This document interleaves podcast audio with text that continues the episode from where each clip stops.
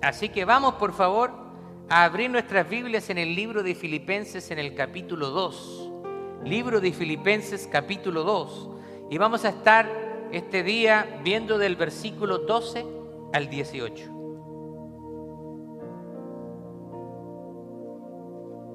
A medida que usted lo va encontrando, por favor, me gustaría pedirle que nos pongamos de pie. Nos pongamos de pie para leer juntos la palabra del Señor. Cuando nosotros leemos la palabra del Señor, debe haber mucha reverencia en nuestra vida. Amén. Los judíos, en particular, ellos reverenciaban de una manera suprema la palabra de Dios. Cuando se leía la palabra de Dios, todos estaban atentos, en silencio, concentrados, porque ellos sabían de que eso era Dios mismo hablando al pueblo a través de las escrituras. Bueno, el sermón del día de hoy yo le he puesto por título Siendo luminares en el mundo. Y vamos a leer entonces versículos 12 al 18. La vamos a leer la palabra del Señor en el nombre de nuestro Señor Jesucristo y bajo la bendición del Padre y del Hijo y del Espíritu Santo. Amén. Por tanto, amados míos, ya que siempre han obedecido, no solo en mi presencia, sino más ahora en mi ausencia, ocúpense en su salvación con temor y temblor, porque Dios es el que produce en ustedes lo mismo, el querer como el hacer por su buena voluntad. Háganlo todo sin murmuraciones, sin peleas, para que sean irreprensibles y sencillos e intachables hijos de Dios en medio de una generación maligna y perversa, en medio de la cual ustedes resplandecen como luminares en el mundo aferrados a la palabra de vida, para que en el día de Cristo yo pueda gloriarme de que no he corrido ni trabajado en vano. Y aunque mi vida sea derramada en libación sobre el sacrificio y servicio de la fe de ustedes, me gozo y regocijo con todos ustedes. Asimismo también ustedes gócense y regocíjense conmigo. Amén. Tome asiento, por favor. Usted sabe que estamos en una serie en el libro de Filipenses. Este es un libro corto, un libro pequeño, con pocos capítulos, pero con un gran contenido y muchas enseñanzas para nosotros. Así que esta serie nosotros la hemos denominado Gozo en el Rey. Y el día de hoy estaremos continuando en el capítulo 2. Y este pasaje se enfoca en algunos puntos importantes. Primero, se enfoca en la obediencia a Dios. Y también se enfoca en cómo nosotros debemos vivir nuestras vidas para que el nombre del Señor sea honrado en todo lugar. Ahora, este pasaje comienza con un llamado a los cristianos de esforzarse y de no estar ociosos. Además, es un llamado a la obediencia incondicional a Dios. Y nos dice que nosotros debemos trabajar de tal manera que nuestras acciones sean agradables al Señor y que debemos ser fieles en todo momento. Y alguien podría decir, sí, pero lo está diciendo Pablo. Pero recordemos que Pablo se encuentra escribiendo esta carta desde la cárcel en Roma. Así que no estaba en Cancún, ¿cierto? No estaba ahí las paradisíacas playas de República Dominicana o de México, no, él está escribiendo desde una cárcel oscura, húmeda, sin ningún tipo de comodidad. Ahora, es importante mencionar que Pablo les está haciendo un llamado a la obediencia. Y me gustaría recordar un poquito cuando retrocedemos en el Antiguo Testamento, en el tiempo del profeta Samuel, un profeta de parte de Dios, Dios había levantado a Saúl como rey. ¿Se acuerda? Saúl fue el primer rey de Israel y el Señor cuando levanta a Saúl también le entrega algunas instrucciones específicas. Él le iba a entregar en sus manos a todos sus enemigos. Y el Señor le dice, vas a destruir absolutamente todo. Nada del enemigo debe quedar vivo. Eso significaba que ellos tenían que matar a todas las personas y a todos los animales. Y esa fue una de las instrucciones que le dio el Señor cuando este rey vence a los amalecitas. Ahora, Saúl y su ejército debían destruir todo. Y por eso que el Señor le da instrucciones específicas. Ahora, nosotros conocemos la historia, si usted ha leído el Antiguo Testamento y se da cuenta de que Saúl dejó primero, desobedeció, porque primero dejó vivo al rey de los amalecitas, al rey Agag. Y segundo, tomó lo mejor de los animales, con la excusa de que iban a ser sacrificados para Dios. Este varón desobedece abiertamente a Dios y cuando el profeta confronta a Saúl, lo que hace Saúl en vez de reconocer a su error, trata de alguna manera de justificarlo. Típica naturaleza humana, ¿o no? Te pillan en algo, te sorprenden en algo y en vez de reconocer en error, la regué, la embarré. No, pero, no, pero es que esto, lo que pasa, lo que, lo que sucede y una serie de excusas en vez de decir, la regué. Al Señor le gusta que nosotros seamos sinceros con Él. Él conoce todas las intenciones de nuestro corazón y muchas veces nosotros pensamos que podemos engañarle a Dios. Somos bastante ingenuos, así como Saúl fue ingenuo. Y, más encima culpa al pueblo. Sí, lo que pasa es que tuve miedo del pueblo y el pueblo quería tomar esto. Entonces, más encima también traspasa la responsabilidad al pueblo, siendo que él era el rey de Israel. Lo mismo también hoy en día nosotros como, como varones de Dios muchas veces queremos cargar la responsabilidad sobre nuestras esposas. Si el Señor te ha levantado a ti como sacerdote, Pónete los pantalones y lleva tu hogar en el temor del Señor. No le dejes el trabajo a tu esposa.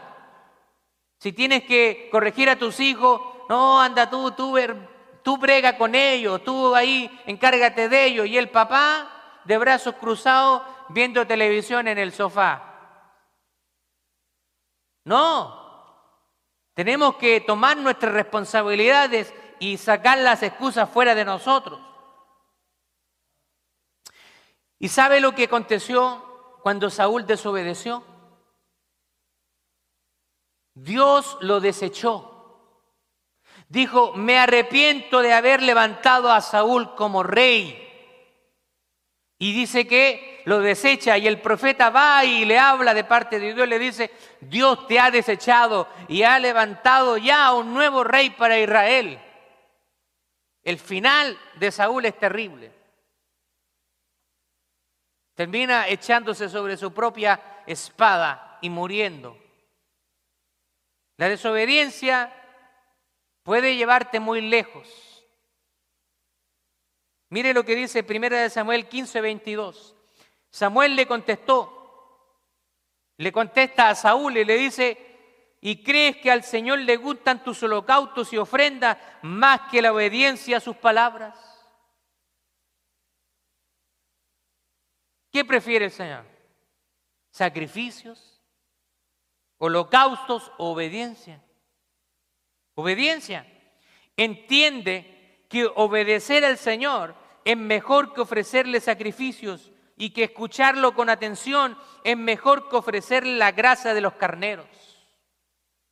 Esto aquí hay un principio importante porque muchas veces nosotros pensamos que haciendo cosas por a Dios estamos ganando su favor. Y por otra parte estamos omitiendo lo más importante que es obedecer al Señor. La obediencia no es una opción para el Hijo de Dios. ¿Escuchó bien? La obediencia no es una opción para el Hijo de Dios. Vamos al pasaje, versículos 12 y 13. Por tanto, amados, ya que siempre han obedecido, dice Pablo, ustedes siempre han sido obedientes, no solo en mi presencia, sino mucho más ahora en mi ausencia. Ocúpense en su salvación con temor y temblor. O Pablo está reconociendo que los filipenses han obedecido tanto en la ausencia como en la presencia de Pablo. Hay personas que a veces obedecen cuando los están mirando. Hay personas a veces que hacen su trabajo cuando los jefes están presentes. Y cuando el jefe no está presente, ¡ah! se ponen ahí a, charlar, a tomarse el café. Y cuando alguien dice, aguas, aguas, viene el jefe, ¡ah! y ahí se empiezan a mover. El jefe. Por eso que hay un dicho que dice, cuando el, cuando el gato está de, eh, cuando el gato no está en la casa, los ratones hacen fiesta. Algo así el dicho. Versículo 13, porque Dios es el que produce en ustedes lo mismo, el querer, el hacer por su buena voluntad. Ahora, Pablo está conectando estos versículos con lo que él había hablado acerca de Cristo en el versículo 8, que se hizo obediente hasta la muerte. Pablo conecta la obediencia de Cristo con la obediencia que se espera de nosotros como hijos de Dios. Pablo lo que hace está exhortando a los cristianos filipenses que necesitan obedecer, necesitan seguir las instrucciones de Pablo y que las instrucciones de Pablo realmente no provienen de Pablo, sino que provienen del Señor mismo, provienen de Jesucristo mismo. Así que como Pablo, quien ahora se encuentra encarcelado por su obediencia al mandato de predicar el Evangelio, Pablo está ahí preso por ser obediente, por ser un hombre determinado.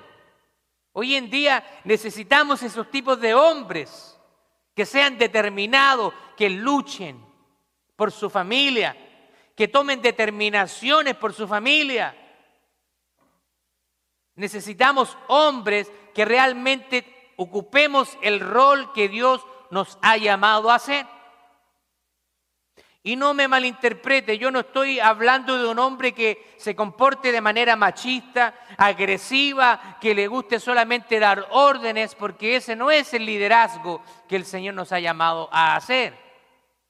Porque muchos les gusta leer lo que dice Pablo. Esposas, sométanse a sus maridos. Ah, ¿viste?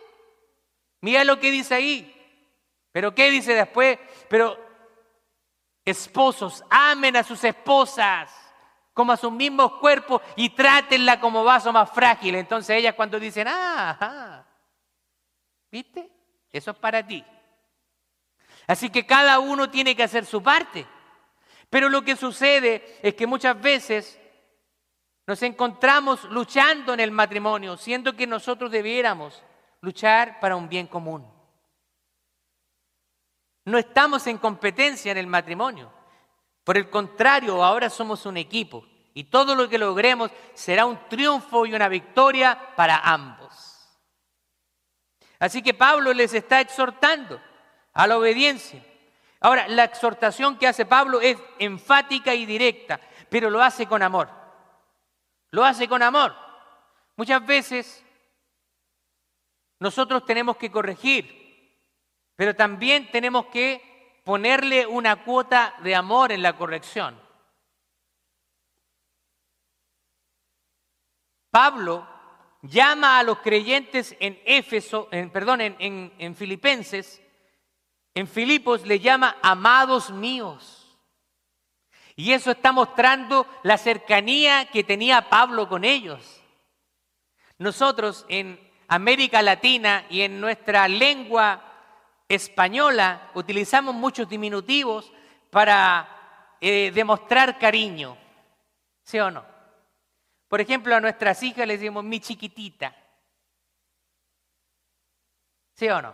Mi chiquita, o mi amorcito. Y le ponemos esa terminación tratando de enfocar, ¿cierto?, de que hay una conexión amorosa una conexión del corazón. Aquí lo que está haciendo Pablo le está diciendo, amados míos, yo me siento cercano a ustedes, yo les amo y, estoy preocupado y me preocupa lo que ustedes hacen y lo que no hacen, también me preocupa. Pablo tenía un pedido especial para ellos y les exhorta, ocúpense en su salvación con temor y temblor. Ahora, es importante aclarar, aclarar esto, porque muchas, muchas personas ven en esto, leen en este texto algo que no está en el texto.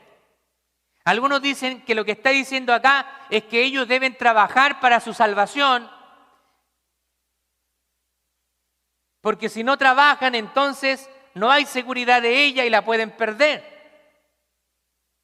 Este es un dilema que muchas personas hemos pasado durante tiempo, pero que en algún momento entendimos.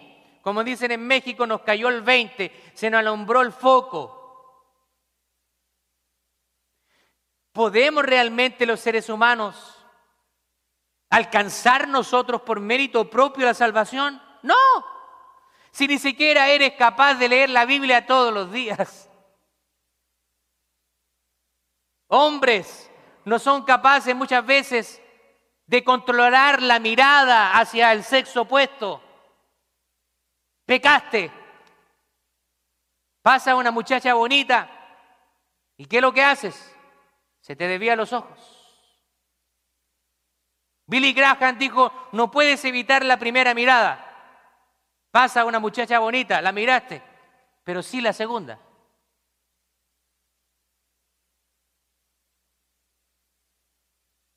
La naturaleza pecaminosa está en nosotros constantemente. Si dependiera de nuestras obras, estaríamos perdiendo la salvación todos los días. No oraste, pecaste. No leíste la palabra, pecaste, porque la palabra dice que el que sabe hacer lo bueno y no lo hace, le es pecado. Ahora la pregunta del millón, ¿cuántos pecados tenemos que cometer para perder la salvación entonces?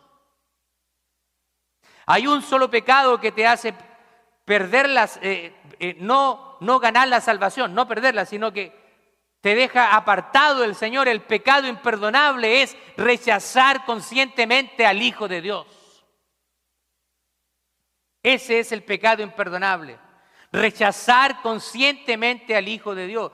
Pero una vez que tú tienes la salvación, la salvación es guardada por Cristo en ti. Ahora, lo que sucede es que una vez que tú eres salvo, te encuentras con el dilema de que quieres hacer lo bueno, pero terminas haciendo lo malo. Entonces tú cuestionas tu salvación. Pensé que al ser salvo, esa naturaleza pecaminosa que había en mí se iba a ir, pero no fue así. Por eso que la naturaleza pecaminosa está todavía en ti. Y por eso que los cristianos tenemos que luchar cada día para vencer esta carne. Así que lo que sigue después va a aclarar un poco más esta idea. La palabra griega que usa Pablo es katergasomai, que tiene el sentido de hacer, de obrar, de ocupar y producir. La palabra que está utilizando para ocúpense es esa palabra griega. Y lo que quiere decir es que deben producir. Una vez que tú eres salvo, tú vas a producir buenas obras. Aunque de repente te vas a caer, te vas a dar un cantazo, como dicen mi hermano boricua. Te va a pegar tremendo cantazo. Pero te tienes que levantar, te tienes que sacudir y seguir caminando en el Señor, pedirle perdón día a día. Ahora que ellos son salvos, en otras palabras Pablo les está diciendo, ahora que ustedes son salvos, ustedes deben dar frutos de salvación. Tienen que haber evidencias de que tú estás esforzándote. Hay algo en ti ahora sobrenatural, trabajando en tu interior, que te motiva a hacer cosas para Dios, que te motiva a dejar el pecado. Así que una vez que nosotros somos salvos, debemos producir buenas obras, debemos estar sirviendo. No estamos para estar ociosos, sino para estar ocupados sirviendo a, Cristo, luego de recibir el maravilloso regalo de la salvación.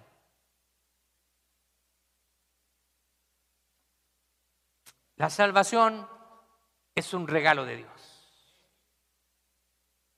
Ahora, Cuando, cuando tú entiendes que tú no tenías esperanza y que eh, eh, te esperaba el castigo eterno, lo mínimo que puedes hacer es ponerte manos a la obra en el Señor y corresponder de alguna manera a ese amor tan grande que Cristo te ha dado.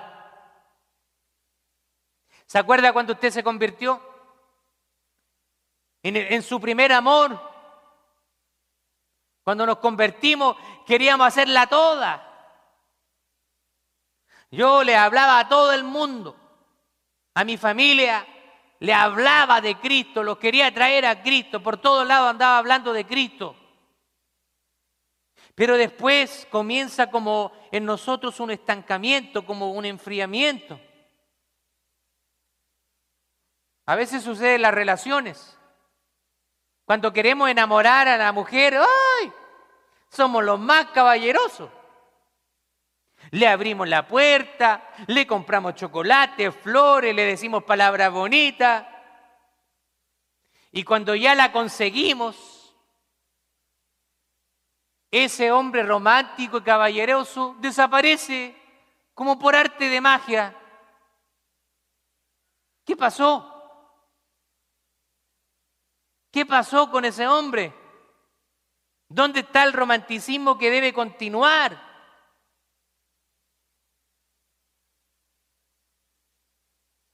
Debemos corresponder a ese amor. Cuando tú amas a alguien verdaderamente, tú vas a querer hacer cosas por esa persona para que esa persona se sienta bien.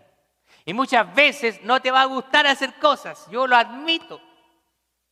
Hay cosas que a mí antes no me gustaba hacer. Pero tuve que aprender a hacer, porque si yo decía que amaba a mi esposa, yo también tenía que aliviar su carga. A veces las mamás de antes cometían el error de hacer distinciones entre los hombres y las mujeres. No, las mujeres en la cocina y los hombres haciendo nada. Así que yo después de casado aprendí a cocinar algunas cosas. Tuve que aprender a hacer el aseo también, a lavar traste, a lavar la losa. Eso no me hace menos hombre, por el contrario, si yo veo que mi esposa está enferma y que ella tiene que quedarse ahí, yo tengo el, deber de atender a mi esposa. Yo la voy a atender y, y voy a preocuparme de los hijos. No puedo esperar que mi esposa que está con dolor de cabeza y que está enferma ahí y yo, levántate hace las cosas. ¿Y yo? Eso es machismo. Y el machismo es algo contrario al cristianismo. así que Pablo está diciéndole a los filipenses que una vez que ellos se convierten tienen que dar frutos. Y eso viene de manera natural. A mí nadie me obliga a amar a mi esposa, ni a mis hijos. Es algo que me nace de manera natural. Ahora que eh, estoy experimentando el ser papá de una niña que es completamente diferente a los niños, yo ya amaba a mi hija hasta de antes de nacer y cuando nació ya me derretí por completo y lo sigo haciendo cada día. Nadie me obliga a amarla, pero es algo que nace de manera natural en mí, amarla. Lo que le está diciendo a los filipenses es que trabajaran, que pusieran manos a la obra y que pusieran en práctica de manera diaria lo que Dios había obrado en ellos por el Espíritu. La única manera en que esto podría realizarse era a través que Dios lo permitiera. Versículo 13 por favor, quiero que lea atentamente conmigo, porque Dios es el que produce en ustedes lo mismo, el querer como el hacer por su buena voluntad. Y mi hermano Willy Morales siempre lo repite muchas veces, creemos que nosotros llegamos acá, pero es el Señor el que nos trae acá. El Señor el que nos trae porque dígame que a veces no sería rico ahí quedarse en la sabanita cuando hace frío. Bueno, algunos igual, de igual manera los ataca el, espíritu de Sabanás. Cuando hace frío, Uno quiere quedarse acostadito, ¿para qué estamos con cosas? Pero el Espíritu Santo que está en nosotros nos dice, levántate, es el día del Señor, anda a alabar a Dios. Porque Dios es el que pone el querer como el hacer. Y eso hace mucho sentido. ¿Sabe por qué? Pablo les dijo a los filipenses que Dios obró en ellos para que pudieran hacer su buena voluntad y lograr su buen propósito. Acá vemos algo interesante nosotros. Vemos que realmente lo bueno que nosotros podamos producir realmente no viene de nosotros. Pero nosotros a veces nos gusta tirarnos flores. Antes de llegar a Cristo, yo no, tenía las cualidades que ahora puedo mostrar. Así que no tengo que ser muy inteligente para darme cuenta que las buenas cualidades que ahora mi vida ha producido provienen de la transformación sobrenatural de Cristo. No es que yo sea el mero mero, el mejor de todo, para nada. Simplemente es el poder de Cristo obrando en mi vida. Así que todo lo bueno proviene del Señor. Acá nosotros vemos algo muy interesante y vemos que tanto la habilitación divina como la responsabilidad humana están involucrados para hacer la obra de Dios. Pero ¿qué significa esto, pastor? ¿No es acaso Dios el que pone el querer y el hacer? Sí, Él te pone el querer y el hacer, pero eres tú el que se tiene que levantar de la cama. ¿Ahora lo comprendes? Dios te pone las ganas de orar, las ganas de leer su palabra, pero eres tú el que tiene que leer la palabra, eres tú el que tiene que levantarse a orar. Entonces, ahí hay algo interesante entre la habilitación divina, Dios te está habilitando para hacer cosas, pero también la responsabilidad humana. Es tu responsabilidad. Ahora, los creyentes son siervos de Dios, trabajando duro con Él. Hay un verbo interesante que el que dice acá, que Dios es el que produce tanto el querer como el hacer, es un verbo que es energeo y significa obrar o significa operar. Así que Dios es el que obra u opera en nosotros para hacer lo que nosotros no queremos hacer. ¿Sí o no? Porque muchas veces la carne, cuando alguien te contesta, ¿qué te dice la carne? Respóndele. Se te cruzó alguien en el highway y tu primera reacción no va a ser salir por la ventana y decirle, Dios te bendiga. No va a ser tu primera reacción. ¿Sí o no? Sales por la ventana y salen puros símbolos por acá. No es algo natural en nosotros muchas veces hacer cosas buenas. Es por eso que es el Señor el que las produce. Podemos ser tentados. Quizá alguien te comete algo y tú quieres responder ah, y el Señor te dice, calm down, tranquilízate, relax, cállate, eres mi hijo, compórtate conforme al llamado. ¿Y uno qué tiene que hacer? morderse la lengua. Hay que morderse la lengua. Así que Dios es el que hace que sus hijos estén dispuestos y deseosos de hacer su obra. Este es un trabajo sobrenatural del Espíritu Santo de Dios en nosotros. ¿Y por qué? Porque nuestra tendencia siempre va a ser ir al lado contrario. O sea, nuestra tendencia va a ser al estar ociosos. Es una tendencia natural. Ahora quiero hacerle una pregunta. Vamos a comenzar con las preguntas, pastor. Sí, me gusta. Quiero hacer una pregunta para que usted pueda pensar.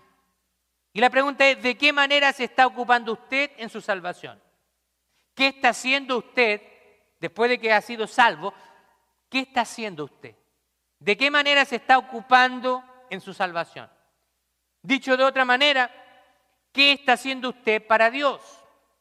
¿En qué está usted involucrado en la obra de Dios?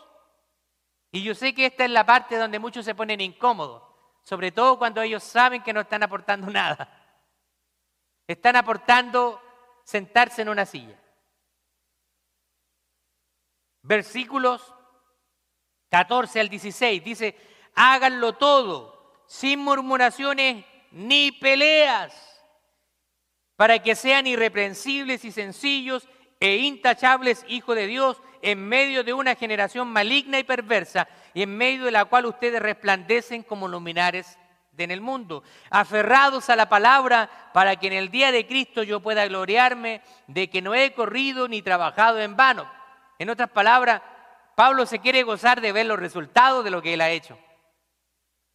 Bueno, en estos versículos hay instrucciones específicas de cómo llevar a cabo el buen propósito en relación con la vida diaria.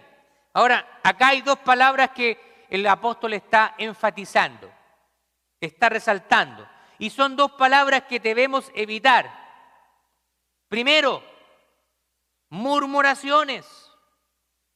Y segundo, peleas o discusiones. Así que a Dios no le agrada la murmuración ni las peleas.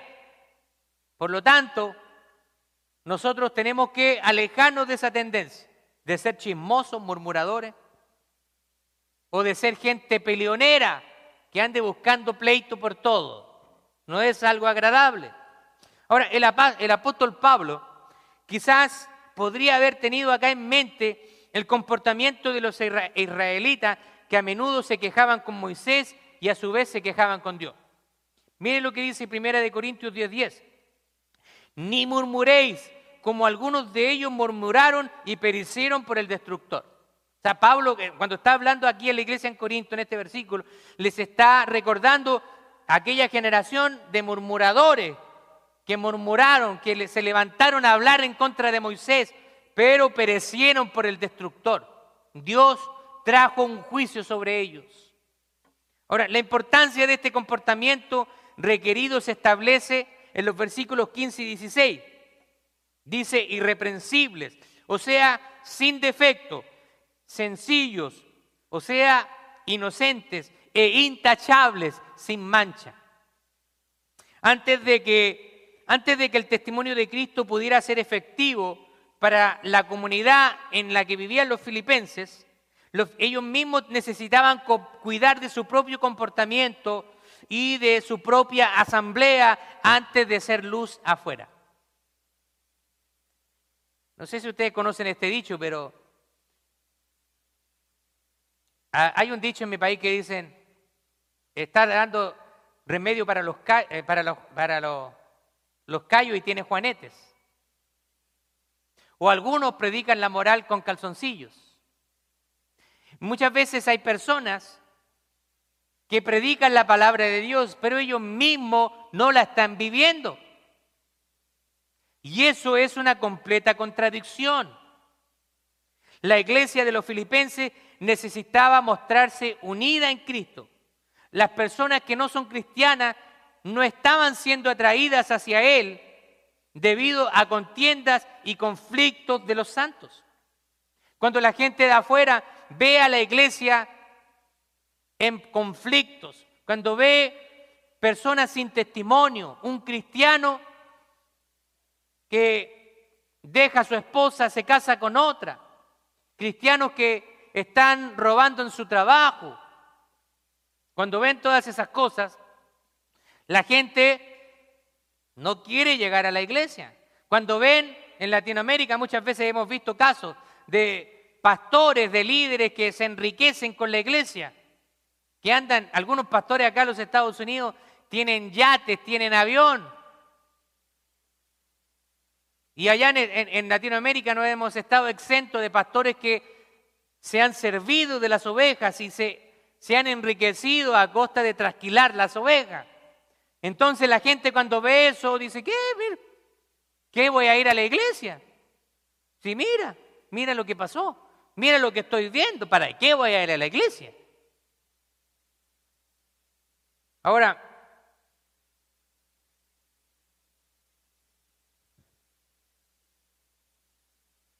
así que ellos deberían mostrarse con un buen testimonio. Ahora, muchas veces el testimonio de algunas iglesias o hijos de Dios es un estorbo.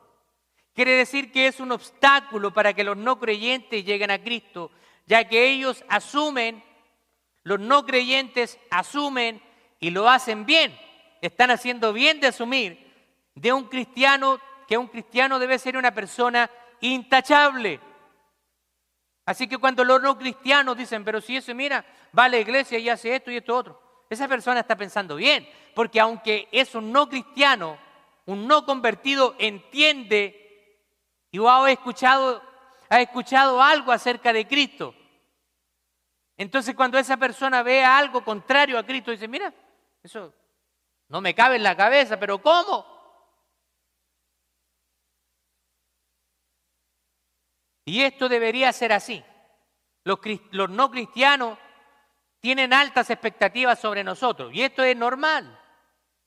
Pero lamentablemente, por cristianos carnales o simpatizantes del Evangelio, porque hay mucha gente que simpatiza, va a la iglesia pero realmente no son cristianos, así que no viven una vida transformada, o gente que se dice ser cristiana pero no lo es, el nombre de Cristo se ve manchado. Se mancha el nombre de Cristo. Yo me he dado cuenta, y esto es un patrón hoy en día, sobre todo con las redes sociales, sucede algo en una iglesia y es portada de todos los noticieros del país. Pasa algo en una iglesia en portada en el periódico en primer, primera plana, en, en los programas de televisión también, boom, expuestos. Ahora, la palabra irreprensible en el verso 15 significa irreprochable, una persona irreprochable. O sea, que nadie tenga que reprocharle nada a esa persona. Y esto es lo que se debe esperar de los hijos de Dios. Debemos guardar nuestro testimonio. Recuerde que usted es un embajador de Cristo. Usted es representante de Cristo. El testimonio de una iglesia está a la vista de la comunidad. Todas las personas que nos asocian con Stinton Church en español están mirando nuestra vida. Y créame que si alguno de nosotros cae en pecado, la comunidad nos va a apuntar. Si el pastor Marcelo se pone desobediente al Señor y cae en pecado, de partida esto se va a regar en todo Scranton. Pueblo chico. Ese dicho, en pueblo chico se sabe todo.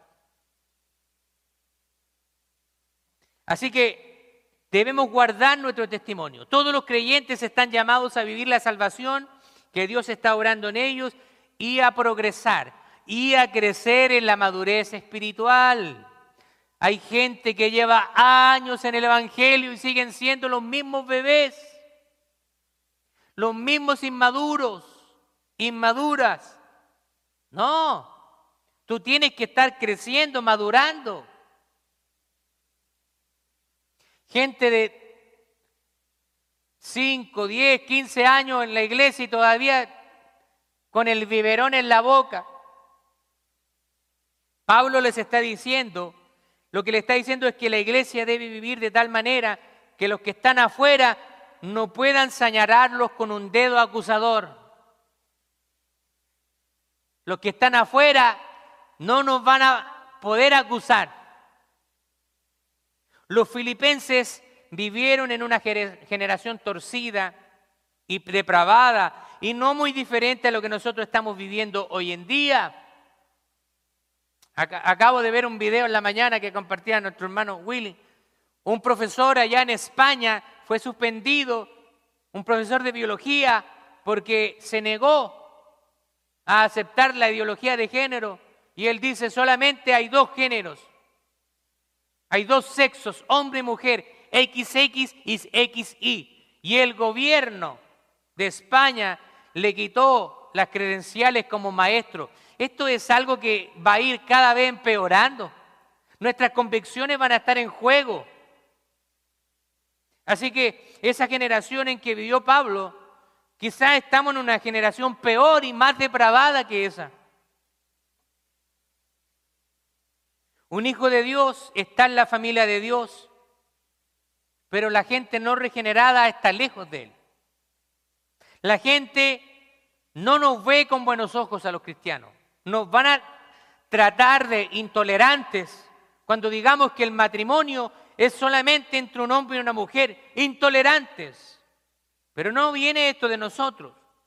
Esto es el diseño de Dios, el diseño de la familia. ¿O acaso dos hombres pueden procrear? ¿O dos mujeres pueden procrear por sí solas? Incluso es antinatural.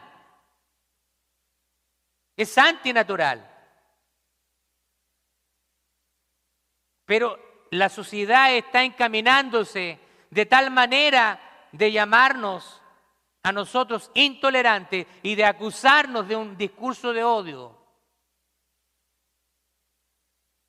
Antes de los años 60, la homosexualidad estaba descrita por el Departamento de Psicología de los Estados Unidos como un trastorno mental.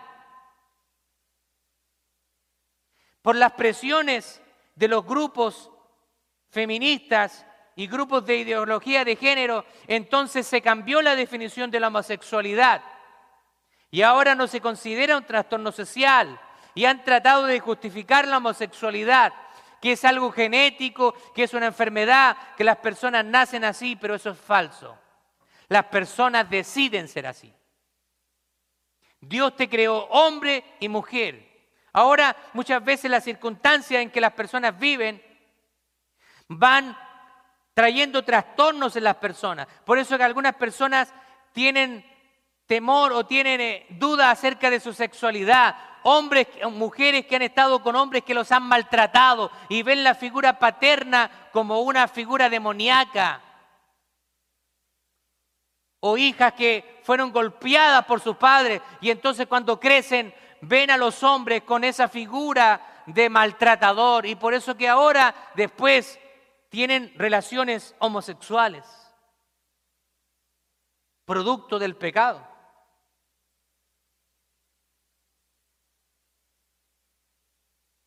Ahora, el plan soberano de Dios es usar su palabra administrada por nosotros, por su pueblo, para transformar a los inconversos por la obra regeneradora del Espíritu Santo.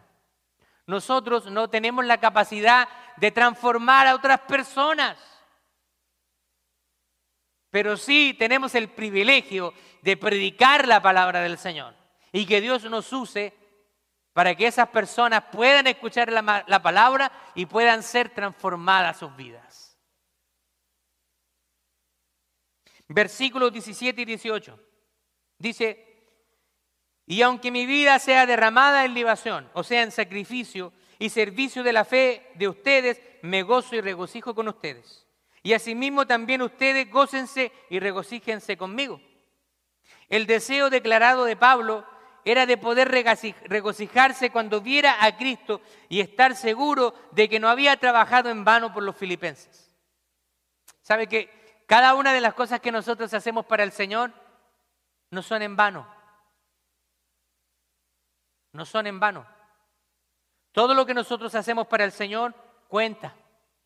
Y el Señor, aunque sea poquito, Él lo considera.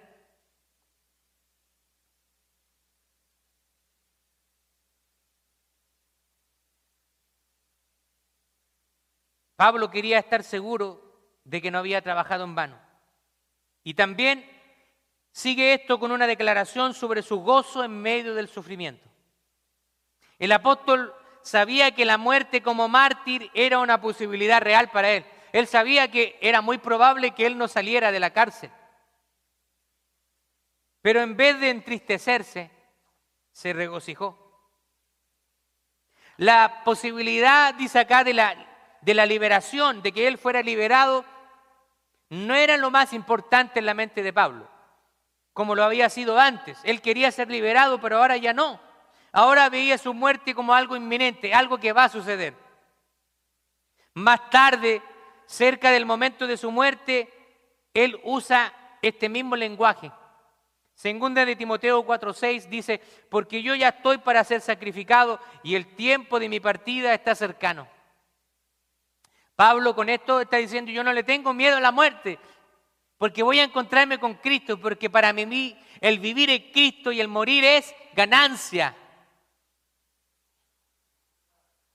Cuando nosotros dejemos esta tierra, vamos a encontrarnos con Cristo, que es mucho mejor. El sacrificio y el servicio, y quizá esto podría entenderse como un, servicio sacrificial. Muchas veces nosotros para servir al Señor tenemos que hacer sacrificios. Y, y esto procedía de la fe de Pablo. Pablo usó la misma palabra para sacrificio. Esa palabra sucia que está en Romanos 12.1, cuando dice, presentar vuestros cuerpos como un sacrificio vivo. Es el mismo, la misma palabra que está usando acá. Allí el sacrificio que ofrece el creyente y un creyente que es sacerdote es su cuerpo. Nosotros debemos presentar nuestros cuerpos como un sacrificio vivo, agradable y santo.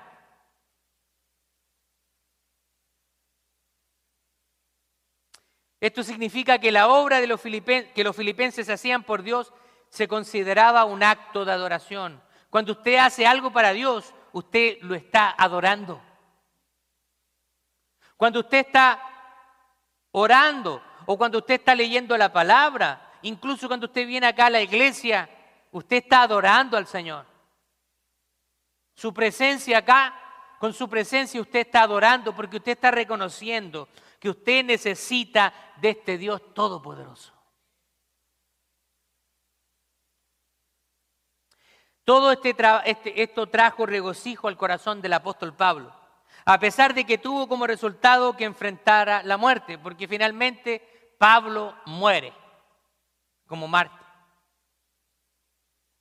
Pablo quería que sus amigos, aquellos amados de Filipos, experimentaran el mismo gozo que tuvo él. Y que se alegraran y que se gozaran o que se regocijaran en él. Por eso que esta serie se llama Gozo en el Rey. Porque si nosotros vamos a experimentar gozos en las cosas circunstanciales, a veces no vamos a estar en las mejores situaciones. Pero nuestro gozo, nuestra paz, proviene del Señor de una manera sobrenatural. No proviene de nuestras circunstancias. Déjenme ya concluir. En conclusión, este pasaje nos enseña sobre la importancia de ser obedientes a Dios y de servir a Dios sin quejas,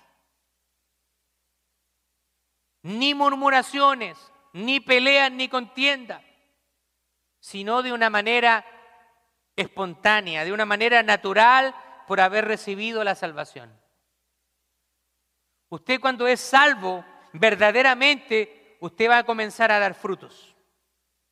Si antes usted era un grosero de primera, ahora cuando usted vaya a decir una mala palabra, el Espíritu Santo le va a poner así las manos. Y usted entonces va a refrenar su lengua. El Espíritu Santo trabaja en nosotros. Trabaja de una manera en que produce buenas obras en nosotros.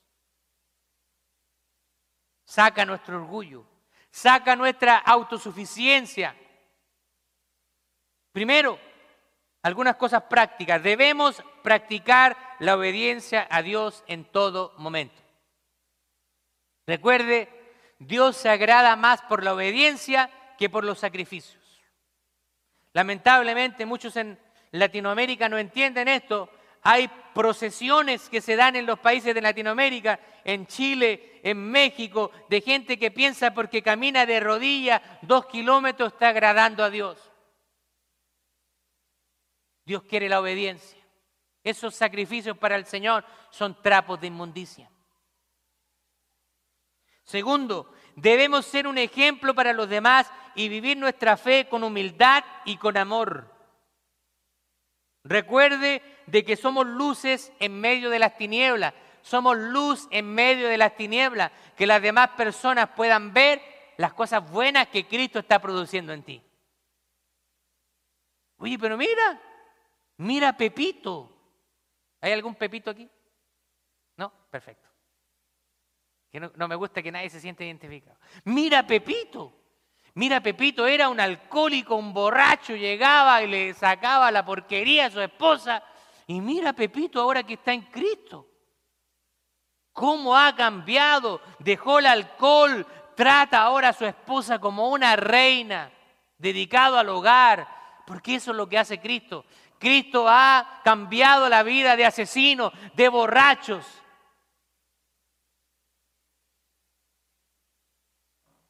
Cristo es el que transforma nuestras vidas. Tercero, debemos seguir el ejemplo de Jesucristo y vivir una vida sin pecado, que nadie pueda apuntarnos con el dedo. Ahora, entiendo que muchas veces vivir una vida perfecta no es fácil. No es fácil. Pero tú tienes que cuidar tu testimonio. Los demás te están observando. Sé cristiano no solamente aquí en, en, este templo, en este edificio. Sé cristiano en tu lugar de trabajo. Sé cristiano con tu familia.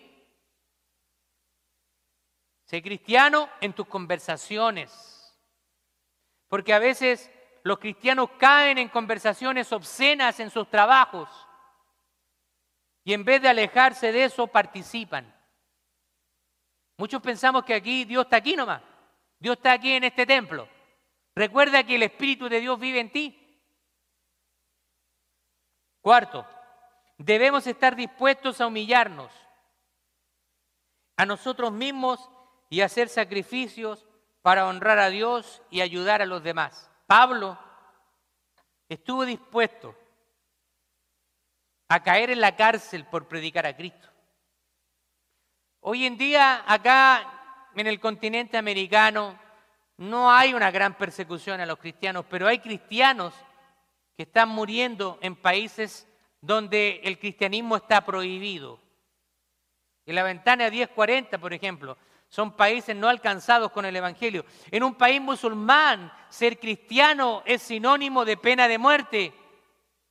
No se permite, no se permite otra religión que no sea el Islam. Así que allá, ser cristiano les cuesta la vida a muchos. El servicio sacrificial debe ser parte de nuestra vida de fe. Tenemos que hacer sacrificios muchas veces, sí, hay que hacerlo, pero todo vale la pena. Ahora es el momento de aplicar estos principios a nuestra vida y ser fieles a Dios en todo momento. ¿Lo podemos hacer solos? No. No confíe en usted.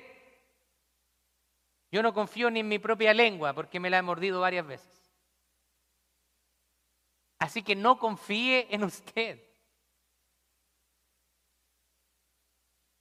No confíe en usted. Por eso que yo pongo el, el teléfono para que me despierte, porque no confío en mí. Tengo que poner el celular a la hora para que me despierte. No confío en mí. No confíe en usted, pero confíe en aquel que es poderoso para, que, para hacer que abunden ustedes toda buena obra. Y como dice aquí la palabra, porque Él es el que produce en ustedes tanto el querer como el hacer. Sea sincero con el Señor. Señor, no tengo ganas de orar, pero sí tengo ganas de ver el Facebook.